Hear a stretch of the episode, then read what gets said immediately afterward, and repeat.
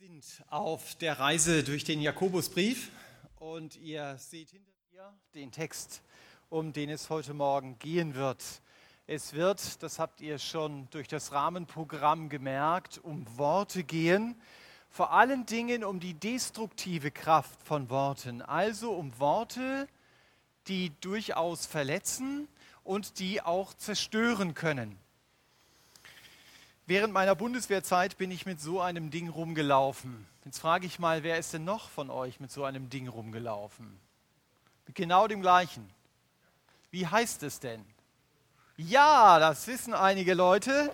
Eine israelische Waffe, eine Maschinenpistole. Also ich selber habe sehr viel Respekt vor dieser Waffe gehabt, denn sie war für eine Sache sehr bekannt, für ihre Unberechenbarkeit. Also es gibt an jeder Waffe verschiedene Hebel, die man bedienen kann, damit diese Waffe sich nicht oder damit sich kein Schuss löst, wenn man es nicht will. Und bei der Uzi wusste man, es gab, glaube ich, sechs Hebel. Man konnte alle sechs Hebel betätigt haben, aber damit warst du noch nicht sicher, dass sich nicht doch ein Schuss lösen konnte. Und entsprechend vorsichtig bist du eben auch mit dieser Waffe umgegangen, weil du dir der Gefahr bewusst warst, die nicht so unbedingt für jemand anders davon ausging, sondern für dich selber.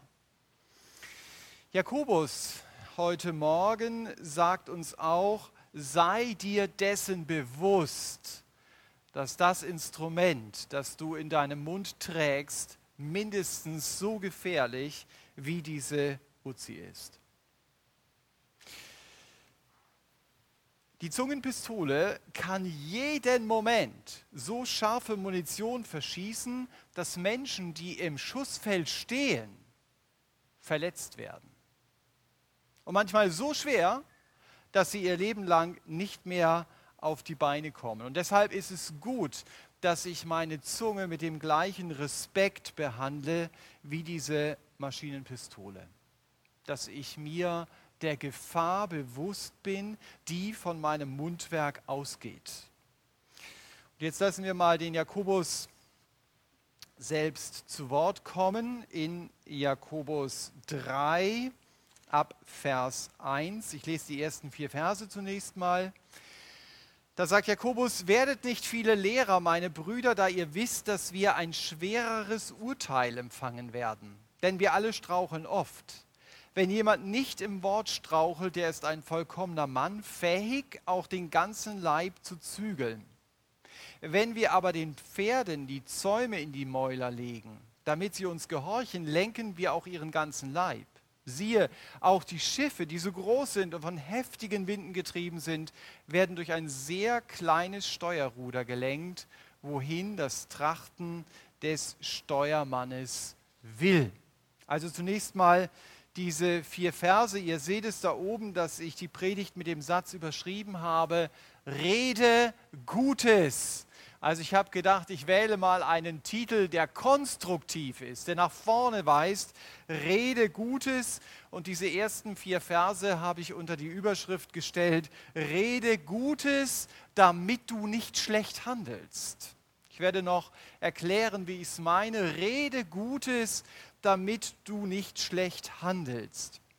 Zunächst einmal, Jakobus spricht hier die Leute an, deren Beruf vor allen Dingen aus Reden besteht. Die werden fürs Reden bezahlt.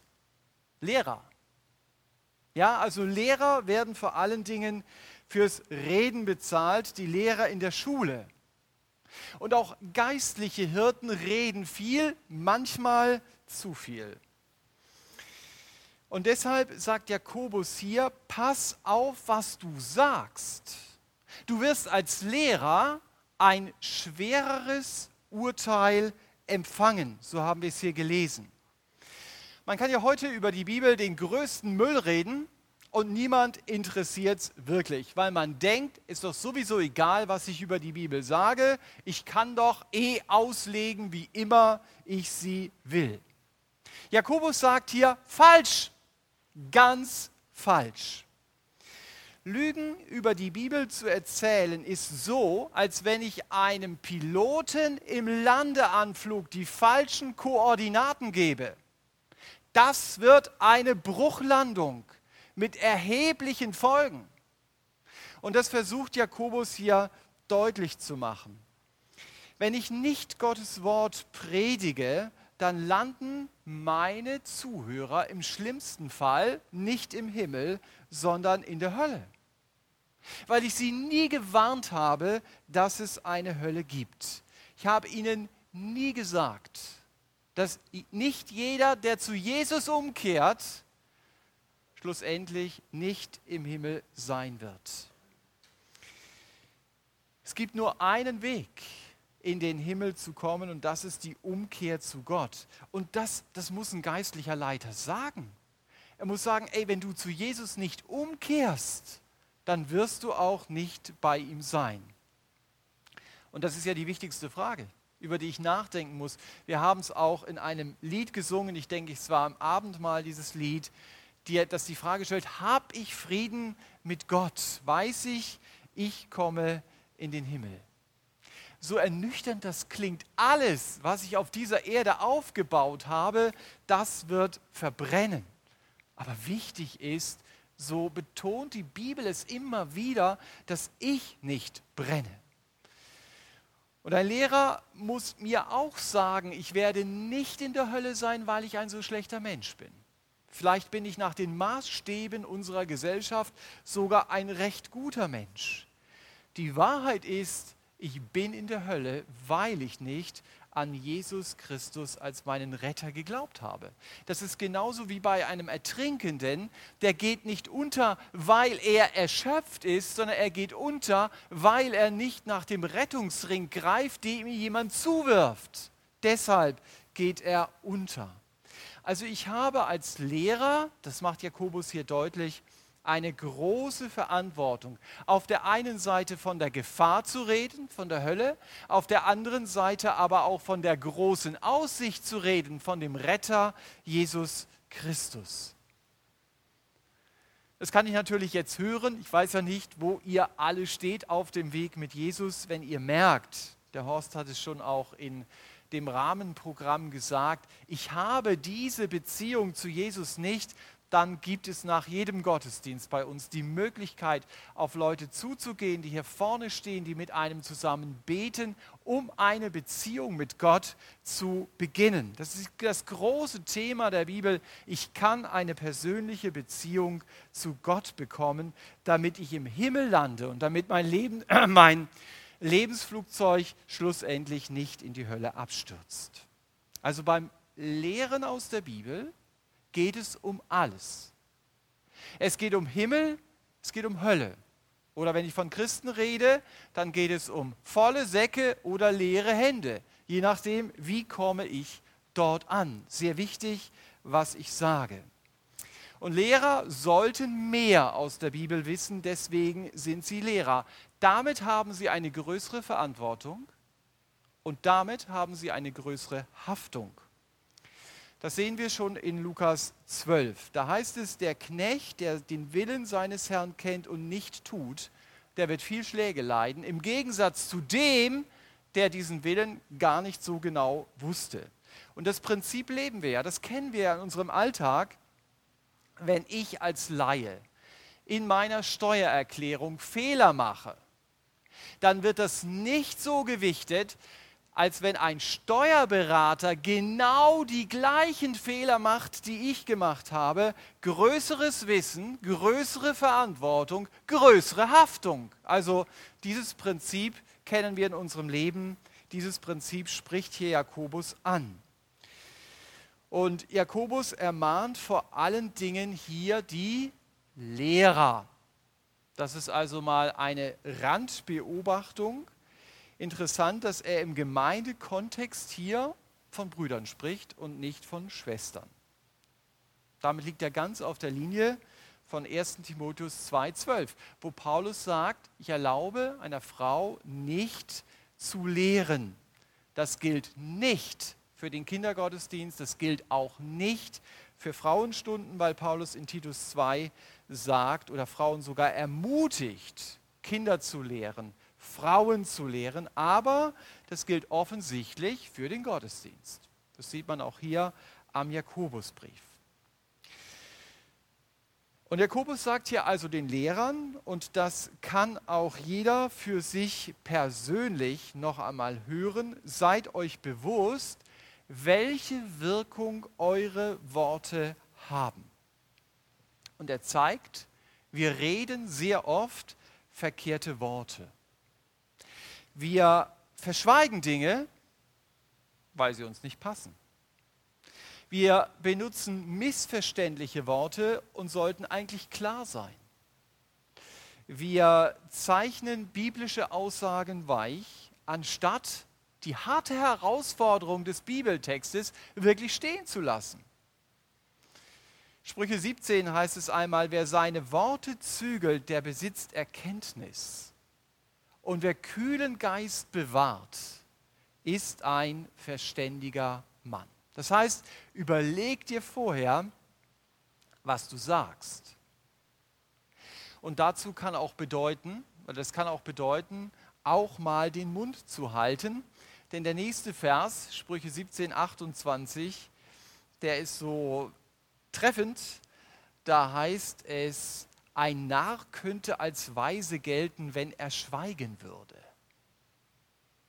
Aber weil er den Mund aufmacht, merkst du, hey, das ist nur sicheres Auftreten bei völliger Ahnungslosigkeit.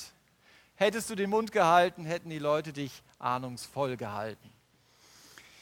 Jakobus unterstreicht seine Aussage in diesen ersten vier Versen mit zwei Bildern. Einmal gebraucht er dieses Bild. Pferde werden vom Zügel gelenkt. Das heißt, die Botschaft ist, wer das Maul zügelt, der kann auch den Leib lenken. Das ist, was er hier sagen will. Wenn du deine Reden zügelst, dann wird das Auswirkungen auf dein Benehmen haben. Und deshalb habe ich diesen Abschnitt auch so überschrieben, rede Gutes, damit du nicht schlecht handelst. Ich bin noch nie in der Situation wie diese Frau hier gewesen. Aber ich kann mir vorstellen, wenn du so ein Pferd unter dem Hintern hast, dann merkst du, welche massive Kraft mit dir hier durchgehen will, wenn du dieses Pferd nicht zügelst. Und die Botschaft, die Jakobus hier sagt, ist, gib deinen Impulsen, deinen ersten Impulsen, die du hast, nicht nach. Rede nicht aus dem Ärger heraus. Und wenn du sagst, hey, meine Worte sind aber schon an der Zungenspitze, dann schluck sie runter und spuck sie nicht aus. Rede erst, wenn dein Blut aufgehört hat zu kochen. Rede Gutes, damit du nicht schlecht handelst. Wer den anderen lobt, auch wenn du das Lobenswerte vielleicht erst mit der Lupe suchen musst, wenn du das tust, dann wird es dir schwerfallen, den anderen verbal zusammenzuschlagen. Ich kann trotzdem sehr deutlich mit ihm reden.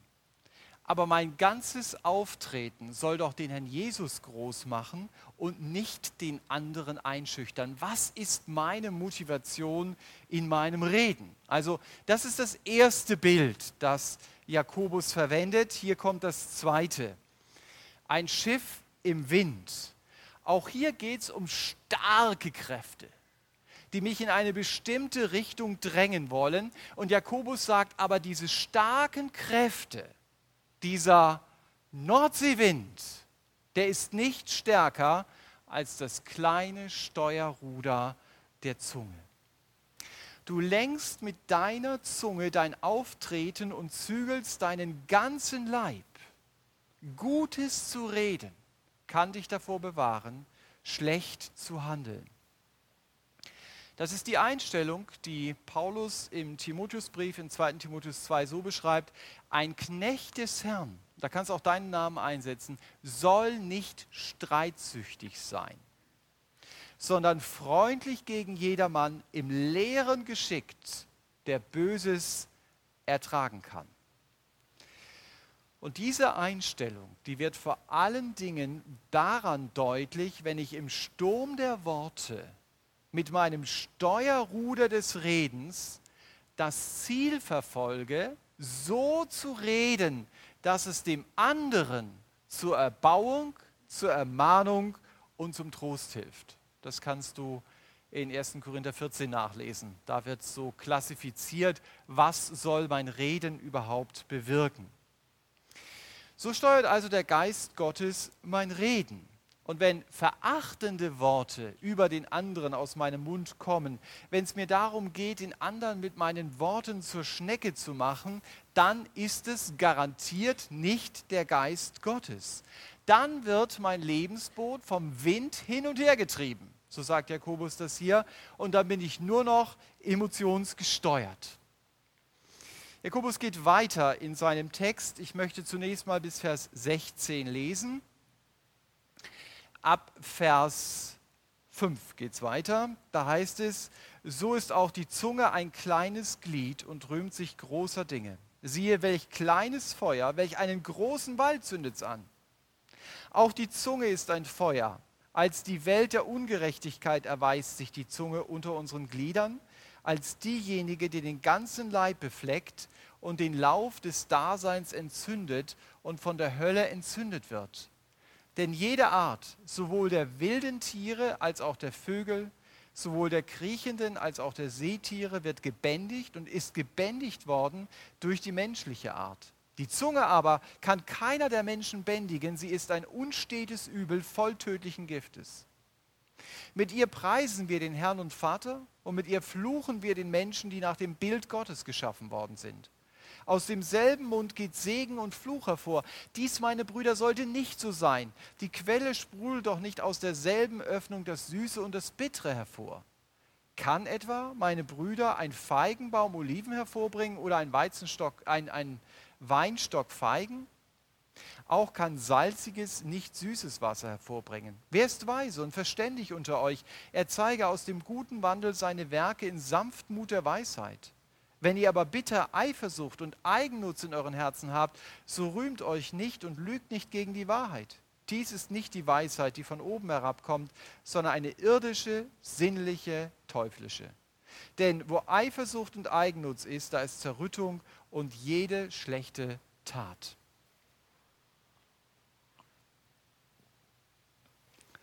Ich habe diese Sätze überschrieben mit dem Satz, den ihr oben seht. Rede Gutes, damit deine Selbstsucht verhungert.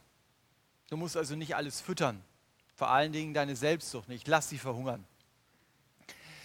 Wir reden oft Schlechtes über den anderen, um ihn auf eine tiefere Stufe zu stellen. Also ich komme nicht selber höher, also muss ich sehen, dass die Leute um mich herum alle auf einer tieferen Stufe sind und deshalb muss ich ihn schlecht machen. Die beiden Bilder, die wir angeschaut haben, machen deutlich, wenn wir unsere Zunge zügeln und wenn wir sie lenken, dann ist es möglich, trotz starker emotionaler Kräfte trotzdem in die richtige Richtung zu reiten oder das Boot in eine richtige Richtung zu lenken. Hier gebraucht Jakobus jetzt ein anderes Bild. Ich habe es mal mit diesem Bild übernommen. Die Zunge ist wie ein Feuer mit einer zerstörenden Macht. Und es wird angetrieben von Selbstsucht. Die Elberfelder Bibel hat hier übersetzt Eigennutz. Dramatisches Wort. Es, die Zunge kann von der Hölle selbst entzündet sein. Eine sehr einfache Wahrheit ist, wo Rauch ist, da ist Feuer. Logischerweise. Ja, also wenn du eine Rauchentwicklung siehst, dann weißt du, okay, das brennt jetzt irgendwo. Und Jakobus sagt, da wo zerstörende Rede ist, da brennt ein paar Zentimeter tiefer unter meinem Mund das Feuer der Selbstsucht in meinem Herzen. Die Worte sind wieder Rauch. Das Feuer, das ist in meinem Herzen. Und der schwarze Rauch, den ihr hier seht, meines bösen Redens, zeigt, in meinem Herzen brennt das Feuer der Selbstsucht, das ich ständig füttere. Denn wenn ich Feuer nicht füttere, dann geht es aus. In Lukas 6 sagt der Jesus einmal, wovon das Herz voll ist. Davon redet der Mund. Und dann geht es jetzt weiter. Aus dem bösen Schatz des Herzens redet der Mund Böses. Also wenn dieses Feuer da ist, dann merkt man das an dem Rauch, der nicht besonders gesundheitsfördernd ist, auch nicht für meine seelische Gesundheit. Und diese Art zu reden, von der Jakobus hier schreibt, die macht natürlich auch vor einer Gemeinde nicht Halt. Ist logisch, sonst würde Jakobus das ja nicht an eine Gemeinde schreiben. Das war das Problem der Gemeinde. Deswegen hat er es ihr geschrieben. Wenn ihr es vertiefen wollt, die Stelle, die Jakobus hier sagt, dann ist zum Beispiel Epheser 4 eine sehr gute Referenzstelle, weil dort das höllische Reden, wie der Jakobus es hier nennt, konkretisiert wird. Da sagt er zum Beispiel, ist es Lüge. Es ist faules Geschwätz. Es fördert Bitterkeit und es fördert Lästerung. Der Teufel versucht in der Gemeinde Jesu Christen gegeneinander zu hetzen. Und das fängt in der Regel mit schlechtem Reden übereinander an. Ich nehme erstmal das Schlechte von dir an und nicht das Gute. Paulus sagt es einmal, gebt dem Teufel keinen Raum. Durch negatives Reden hinter dem Rücken gebe ich dem Teufel Raum. Und ich merke dann irgendwann gar nicht mehr, der andere ist doch gar nicht mein Feind. Wir sind doch gemeinsam auf dem Weg Jesus nach unterwegs. Aber ich benehme mich dann so und ich rede mich förmlich in eine Feindschaft hinein. Und ich begreife nicht, so versucht Jakobus es hier zu unterstreichen, dass in Wirklichkeit der Teufel mein Feind ist. Und befeuert wird dieses Reden eben durch meine Selbstsucht oder durch Eigennutz. Es geht um mich. Ich will der Größte sein. Und ich begreife nicht, dass ich einem Herrn folge, von dem Paulus schreibt, er machte sich selbst zu nichts. Sage ich, ja, okay, das mag ja sein, aber ich auf der anderen Seite, ich möchte der Größte sein. Er war wirklich der Größte. Und er machte sich zum Kleinsten, indem er seinen Jüngern die Füße gewaschen hat. Und ich glaube, ich sollte aus dieser Passage lernen, dass Tratsch nicht in eine Gemeinde gehört. Denn wenn ich über den anderen rede und nicht mit ihm rede, dann bringt uns das alle miteinander nicht wirklich weiter. Vielleicht ist ja meine kritische Beobachtung an dem anderen durchaus berechtigt, aber dann ist es wichtig, dass ich ihm das auch sage. In Liebe und natürlich auch in Wahrheit. Nicht um ihn fertig zu machen, sondern damit wir einander helfen, dem Mann ähnlicher zu werden, der wirklich Worte des ewigen Lebens hat. Worte, die helfen und nicht Worte, die zerstören. Wenn ich Jesus kennenlerne, dann wird sich auch mein Wortschatz verändern. Das lesen wir in Epheser 5. Dann nimmst du deinem Feuer der Selbstsucht das Brennholz des Neides weg und dann darfst du dieses Feuer langsam ausgehen lassen. Also die eben zitierte Stelle in Epheser 5 sagt zum Beispiel, du sollst nicht mehr wie Narren reden. Das wird ja keiner für sich beanspruchen, oder? Ich rede wie Narren. Aber Paulus konkretisiert das. Er sagt, alles Reden unter der Gürtellinie passt nicht mehr zu euch. Also hier redet er von sehr seichten Witzen. Und auch alles Reden, wo es um Geld als Kultstatus geht, passt nicht mehr zu euch, sagt er auch in Epheser 5. Das soll aus meinem Mund verschwinden.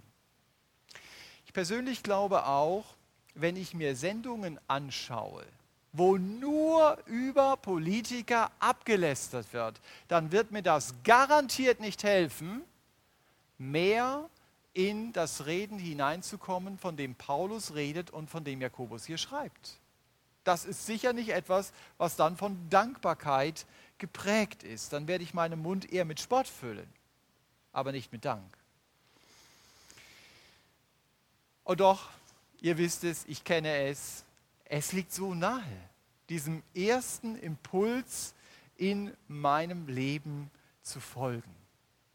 Es liegt uns so nahe, negativ über den anderen zu reden und negativ über den anderen zu denken.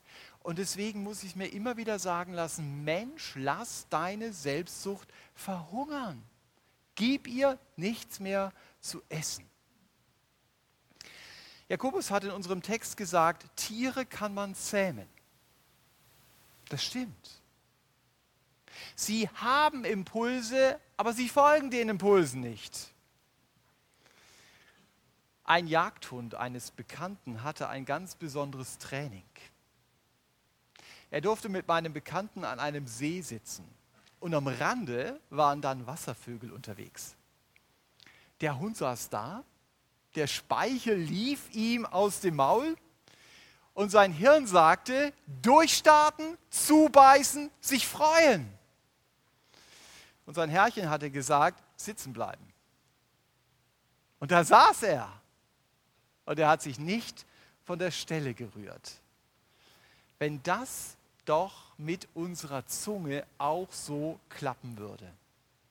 Sie eben nicht wie eine Uzi zu benutzen, auch wenn es sich manchmal anbietet. Bewusst Gutes zu reden, das ist der Weg, wie meine Selbstsucht verhungert. Jakobus gebraucht dieses Bild noch einmal. Er sagt, das eigentliche Ziel meiner Zunge ist, ich soll Gott mit der Zunge anbeten. Dafür ist meine Zunge gemacht. Alles andere ist Zweckentfremdung.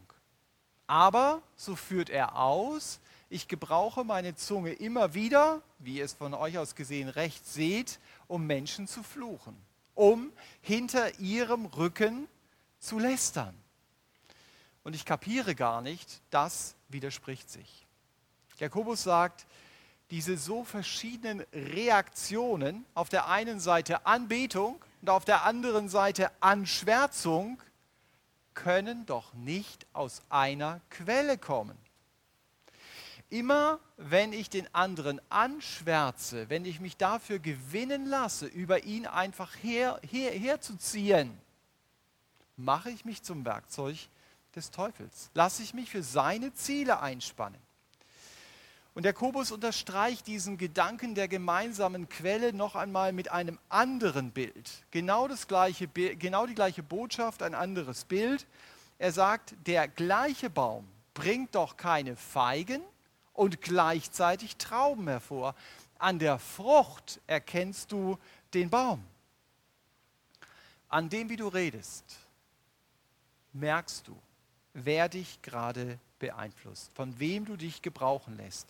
Ich kann Gott meine Zunge zur Verfügung stellen oder ich kann sie auch dem Teufel zur Verfügung stellen. Petrus sagt es mal in 1. Petrus 3. Ich übersetze das mal sehr frei. Wenn du angebellt wirst, dann musst du nicht zurückbellen. Ja, also bellen kann jeder, mindestens innerlich, aber Gott hat Größeres mit mir vor. Wenn mich jemand anbellt, dann will er es mir schenken, dass ich den anderen anstrahle und ihn segne. Das sagt Petrus, 1. Petrus 3. Ihr seid dazu berufen zu segnen in einem Umfeld, das alles andere als freundlich war. Das ist ein so anderes Programm. Und, und da merkst du, das kann ich nicht von mir aus. So nach dem Motto moralische Predigt, jetzt streng dich einfach mal an. Da wirst du scheitern. Du merkst, dazu brauchst du Gottes Kraft. Denn wenn Gott mich zu diesem Lebensstil beruft, dann will er mir dazu und er wird mir dazu auch seine Kraft schenken. Und wenn es eben so herausfordernde Situationen gibt, dann darf ich doch beten und dann kann ich sagen, Herr, ich merke den Sturm in mir, wie wir ihn vorhin gesehen haben bei diesem Segelboot. Halt mich fest, dass der Sturm der bösen Worte nicht aus mir herausbricht. Gib mir die Kraft, mein Reden so zu steuern, dass ich nachher nicht sagen muss, Entschuldigung Herr, es tut mir leid, dass ich dich mit meinem Reden nicht geehrt habe. Mach dir immer bewusst, Gott will mir gute Worte geben, die dem anderen helfen. die den anderen motivieren, die ihn auch motivieren, mit Jesus weiterzugehen. Schon menschliche, positive Worte können eine enorme Wirkung haben. Ich meine, mich erinnern zu können, dass der Gründer der Billschule, die man sieht, wenn man hier in unser Viertel kommt, äh, erzählte, dass er von seinem Ausbilder im Beruf mit einem Satz motiviert wurde. Das ist mittlerweile ein sehr bekannter Satz, äh, aber da gibt es kein Copyright drauf. Der Ausbilder hat zu ihm gesagt, du schaffst das. Du schaffst es. Das hat fast noch niemand zu ihm gesagt gehabt. Der hatte keinen Plan. Und dieser Ausbilder hat es gesagt und er hat es gelebt. Und diese Worte hatten eine derartige Wirkung in seinem Leben, dass er es nicht nur für seine Ausbildung geschafft hat, sondern dass er auch für seine Volksgenossen eine Möglichkeit schaffen wollte, auch gute Ausbildungen zu machen, auch wenn sie nicht so einen motivierenden Lehrer hatten wie er. Und er sagte, das ist der Grund, warum es die Bibelschule gibt. Das waren nur Worte, die ihn motiviert haben. Um wie viel mehr will Gott uns dann durch sein Wort motivieren, wenn menschliche Worte schon eine derart enorme Wirkung haben können? Und deshalb sagt der Bibelleser einmal, ich freue mich über dein Wort wie einer, der große Beute macht. Das hat ihm was bedeutet, Gottes Worte zu hören. Wenn man nur bei Psalm 119 bleibt und einfach mal sagt, hey, welche Auswirkung haben Gottes Worte? Dann lese ich dort zum Beispiel, wenn Gott spricht, dann werde ich getröstet und belebt. Das sind nur Worte, die mich wirklich trösten und beleben können. Das ist Vers 50. Oder Gottes Reden gibt mir Hoffnung. Das ist Vers 147. Oder ich weiß, Gottes Wort ist Wahrheit. Ich kann mich darauf verlassen. Das ist Vers 160. Oder Gottes Worte geben mir Klarheit und Orientierung. Das ist Vers 130. Oder, oder um es mit Psalm 107 zu sagen, Gott sandte sein Wort und machte sie gesund. Wenn Gott spricht, dann können sogar innere Wunden heilen. Verletzungen, mit denen ich schon jahrelang rumlaufe, die darf ich am Kreuz auf Golgatha loswerden, weil es Vergebung gibt, weil Gott Worte spricht. Vergebung für meine Schuld, aber auch Kraft, um dem anderen zu vergeben, der an mir schuldig geworden ist. Wenn ich mich mit dem beschäftige, was Gott spricht, dann muss ich sagen, hey, wie positiv ist denn das? Kein Wunder, dass Petrus sagt, Herr, wohin sollen wir denn gehen? Du allein hast Worte ewigen Lebens. Also du merkst, wie Gottes Wort sie bewegt hat, die Jünger. Und Gottes großer Wunsch ist, dass er dich und dass er mich gebrauchen kann, um seine Worte zu reden und dadurch den Menschen Orientierung zu geben, dadurch den Menschen Hilfe zu geben, das will Gott in meinem Leben tun. Das Einzige, was ich machen muss, ich muss meinen Mund ihm zur Verfügung stellen und darf sagen, Herr Jesus, bitte gebrauch mich, wirklich hilfreiche Worte reden zu dürfen. Um es vielleicht mal ein bisschen salopp zu sagen, Herr, hier ist meine Klappe, gebrauch sie für dich. Das ist entscheidend. Oder um es mit Psalm 141 zu sagen, stelle eine Wache vor meinen Mund. Da merkt man, dass der Beter weiß, wie schnell er gewisse Dinge redet. Dass ich beten darf, Herr, achte auf die Worte, die von meinen Lippen kommen. Weil mein Reden so anders ist als das, was Gott sich unter Reden vorstellt und was wir hier bei Jakobus lesen. Jakobus sagt, die Quelle für dieses höllische Reden ist so anders als das, was Gott will. Es ist, so nennt Jakobus es hier, irdische Weisheit. Das heißt, dieses Reden folgt niederen Motiven und er nennt es noch einmal. Er sagt, es ist teuflisch. Das sind harte Worte für ein Reden, das mittlerweile gesellschaftsfähig geworden ist. Der Jakobus sagt, die Frucht aus diesem Reden, das Ergebnis ist Zerrüttung und jede schlechte Tat. Es ist so zerstörend, hinter dem Rücken von anderen zu reden. Schon die Sprüche sagen, ein Ohrenbläser, also einer, ein hinter dem Rücken Redner, entzweit Vertraute. Da werden Gräben aufgerissen, die kannst du nicht wieder zubuddeln. Wenn ich jemanden mit Dreck bewerfe, dann wird immer etwas kleben bleiben, auch wenn sich herausstellt, an den Gerüchten war überhaupt nichts dran. Wenn Worte ausgesprochen sind, dann werden die, die es gehört haben, sich doch daran erinnern. Und dann wird man denken, naja, man konnte nichts nachweisen, aber vielleicht konnte man nichts nachweisen, weil der einfach zu clever war, dass man ihm was nachweisen konnte. Aber wahrscheinlich wird da irgendwas dran gewesen sein. Und deshalb ist wichtig, dass ich vorsichtig bin mit dem, was ich sage, dass ich es mir gut überlege. Und wenn ich Dinge habe, wo ich sage, da müsste ich mit jemandem reden, dann geh doch auf ihn zu und dann sprich das doch an. Das beste Mittel gegen hinten herumreden ist immer vorne herumreden. Jakobus sagt, rühmt euch nicht und lügt nicht gegen die Wahrheit. Also rühmt euch auch nicht, weise zu sein, denn damit stehst du im Widerspruch zur Wahrheit du bist nicht weise nach Gottes Maßstäben, wenn du diese Rede anwendest, von der Jakobus hier negativ redet. Dann sagt Jakobus, seid ihr Zerstörer biblischer Einheit.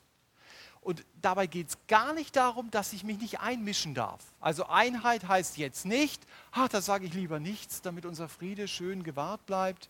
Äh, es heißt durchaus, dass ich meine Meinung sagen kann, aber ich sage das, was ich aus Gottes Wort erkenne und ich kann auch meine eigene Meinung davon sehr wohl unterscheiden. Jakobus sagt, gebrauche deine Sprache nicht wie eine Uzi, um Menschen zu verletzen, um deren Ruf zu beschädigen, Deswegen mahnt Paulus zum Beispiel auch, nimm gegen Älteste keine Klage an. Das heißt nicht, dass ich nicht auf Älteste zugehen darf und dass ich sagen kann, das verstehe ich nicht, warum du so gehandelt hast. Aber es ist das gleiche Prinzip, dass ich damit ganz massiv Vertrauen untergrabe und nicht nur bei Ältesten, sondern bei allem, allen Leuten, die in der Gemeinde in irgendeiner Weise Verantwortung tragen. Deshalb sei vorsichtig, einfach Behauptungen rauszuhauen. Das nehme ich mit aus diesem Text. Und damit kommen wir zum letzten Teil des Textes ab Vers 17. Da heißt es, die Weisheit von oben aber ist aufs erste rein, so dann friedvoll, milde, folgsam, voller Barmherzigkeit und guter Früchte, unparteiisch, ungeheuchelt. Die Frucht der Gerechtigkeit aber wird in Frieden denen gesät, die Frieden stiften.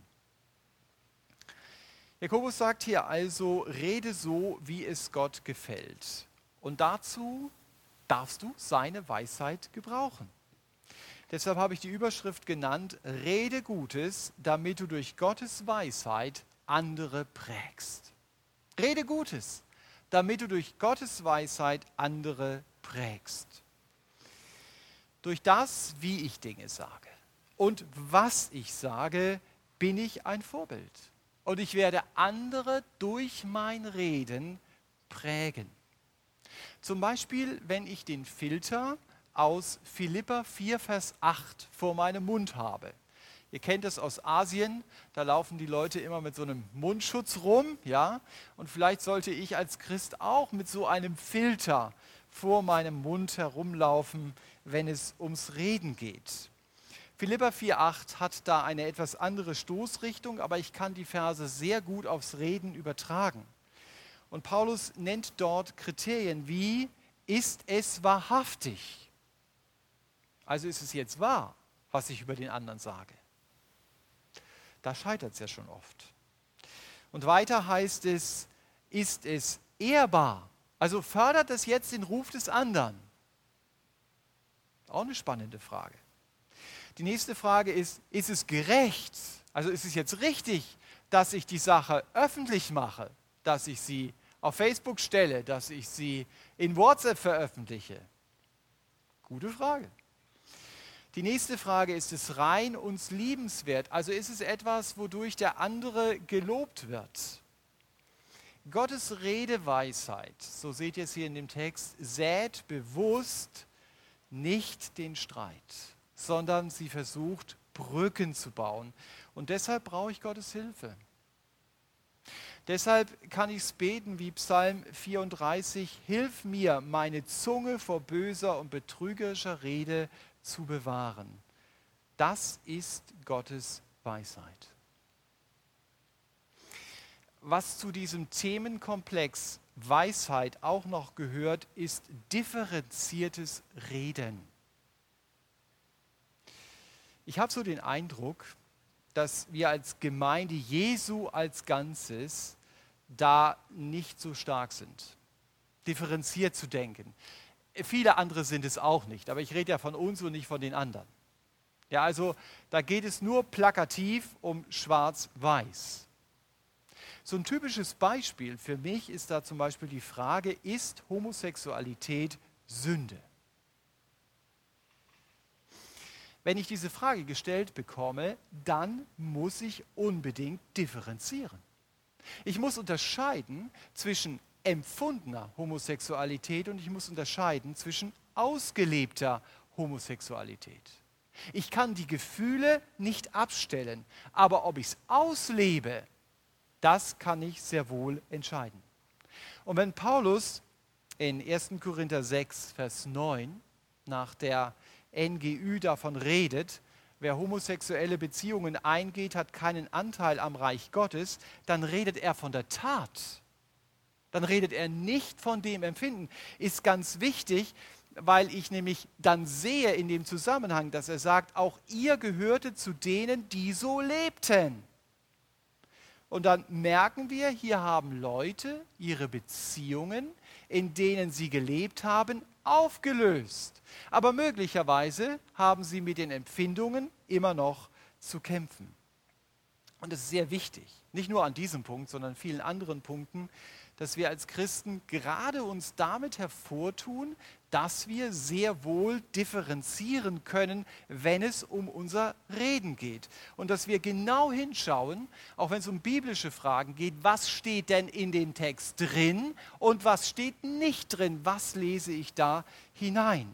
Dieses differenzierte Reden gehört zur Weisheit von oben.